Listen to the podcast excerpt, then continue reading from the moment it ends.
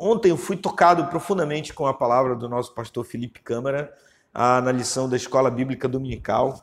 Foi uma lição muito interessante que foi sobre o Salmo 90. Foi um salmo escrito pelo Moisés, pelo grande líder Moisés. Ele falou de algo assim muito extraordinário no, no Salmo 90, o salmo inteiro fala sobre é, é, a eternidade de Deus e a nossa vida transitória. E o pastor Felipe foi muito feliz realmente na, na pregação dele, realmente uma pregação inspiradora. Então, o Salmo 90 é, é um salmo que ele tem três grandes tópicos, né? Os aspectos gerais de que a criação de Deus, a criação é dada por Deus, a eternidade divina, né? E a nossa vida transitória aqui na Terra. Quero ler alguns trechos aqui para você, é, para que você entenda mais sobre a importância desse tema aí do Novembro Azul. Salmo 90, ah, vou ler alguns versículos, ler versículo 1 e 2, depois eu vou ler o versículo é, 10, 11 e 12. Diz assim: Senhor, tu tens sido o nosso refúgio de geração em geração. Antes que os montes nascessem e tu formasse a terra e o mundo, de eternidade a eternidade tu és Deus. Tu reduzes o ser humano ao pó da terra, dizes: volta ao pó, filhos dos homens. Do versículo 7 diz assim: Pois somos consumidos pela tua ira e pelo teu furor conturbado. Puseste as nossas iniquidades diante de ti, e sob a luz do teu rosto os nossos pecados oculto. Pois todos os dias se passam na tua ira, acabam-se os nossos anos como um breve pensamento.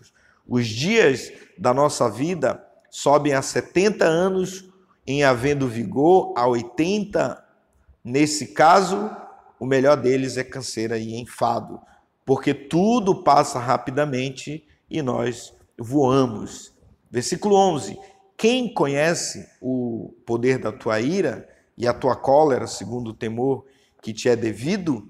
Versículo 12: Ensina-nos a contar os nossos dias para que alcancemos coração sábio. Então, essa é uma palavra muito interessante, foi a oração de Moisés. Moisés, quando ele orou, ele primeiro diz, ele diz assim: Senhor, tu tens sido o nosso refúgio de geração em geração. Isso é muito legal, porque eu fico muito triste quando vejo homens que desdenham das coisas de Deus, se, se afastam das coisas de Deus, fazendo, falando até besteira de Deus, né? É, até questionando a respeito de Deus. Né? E é, Isaías escreve dizendo assim: Você sabe quem é o seu professor? Você sabe quem, quem foi o seu conselheiro? Isso ele está falando de Deus. Né? Deus tem todo o poder, ele criou todas as coisas. O profeta Daniel também falou: dele é a sabedoria, o poder, a honra e a força.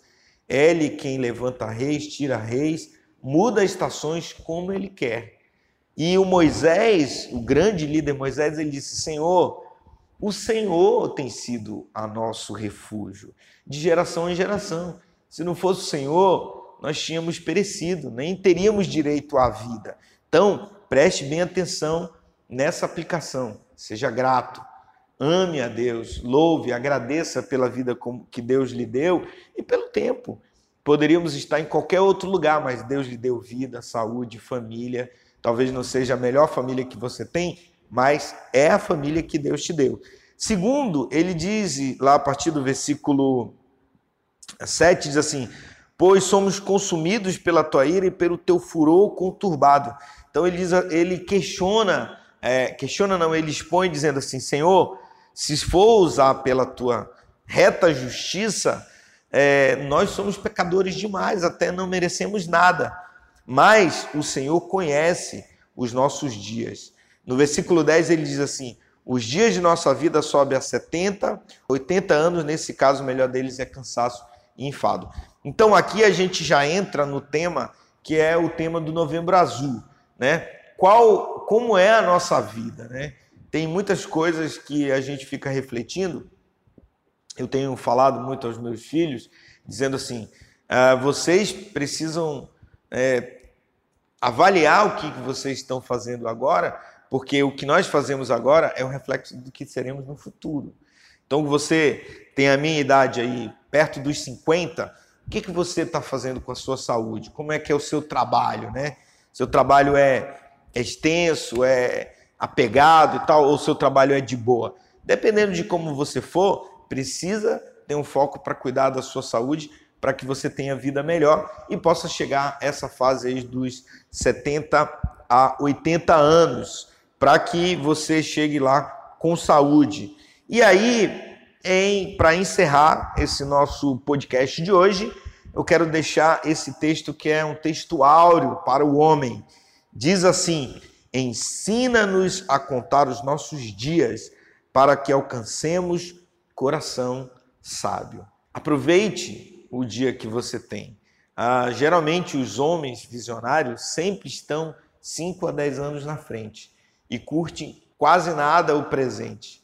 Ou tem muitos velhos que estão vivendo no passado, né? Só relembrando o passado e não vive o presente e abandonou o futuro, né? Pastor Samuel Câmara, nesse congresso de idosos que aconteceu agora no mês de outubro, ele deu uma palavra assim fantástica, né? Tem uma música tema que diz assim: "Quem mandou você parar? Quem mandou você guardar as redes?" Então é uma palavra para os idosos, né? Nós temos uma galera aí gigante de, de 60, 70, 80 anos que está doente porque perdeu o foco da vida. Tem que sonhar, brother. Se ninguém está fazendo nada no seu quintal, você pode fazer. Se alguém não está lendo a Bíblia na sua casa, você pode ler. Se a galera não está mais cantando o hino da harpa no, no seu entorno, cante o hino da harpa. Então, para chegarmos nessa fase, é importante que a gente reative esse sonho que é em nós. Então, contar os dias é viva o seu presente, tome atitudes que, que vão trazer alegria para o seu futuro, o passado é, não repita os erros que você repetiu, para que alcancemos coração sábio. Esse coração sábio é uma palavra para os jovens, é uma palavra para os jovens casais, essa galera nova aí, já que tem família de 30, 35 anos, quero dizer para você, Cuide bem da sua família, cuide bem da sua casa, ame seus filhos, ame sua esposa. Dê foco para dentro da sua casa, porque isso você vai alcançar e essa sabedoria, ela vem de Deus. O apóstolo Tiago falou uma coisa interessante, diz assim: se alguém necessita de sabedoria, peça a Deus que dá sem medida. Quero terminar orando por você, meu irmão, minha irmã, você que ouviu a gente até agora no podcast da Assembleia de Deus. É, se você puder, ore comigo. Senhor Deus, em nome de Jesus, queremos te agradecer por essa bela palavra, por esse testemunho compartilhado aqui. Abençoa meu irmão, a minha irmã, que eles possam contar os dias, viver o presente, fazer planos para o futuro, observar o seu passado de coisas erradas que fizeram e possam é, se, se arrepender dos pecados e voltar-se para Deus e Deus, nós oramos para que o Senhor dê saúde ao meu irmão, à minha irmã. Se você estiver enfermo, em nome de Jesus, receba a cura do Senhor. Se você tem algum problema é, é, congênito ou hereditário, que o Senhor possa te dar força para que você possa controlar essa enfermidade e viver dias de alegria e de paz. Deus te abençoe na graça do nosso Senhor Jesus Cristo. Amém.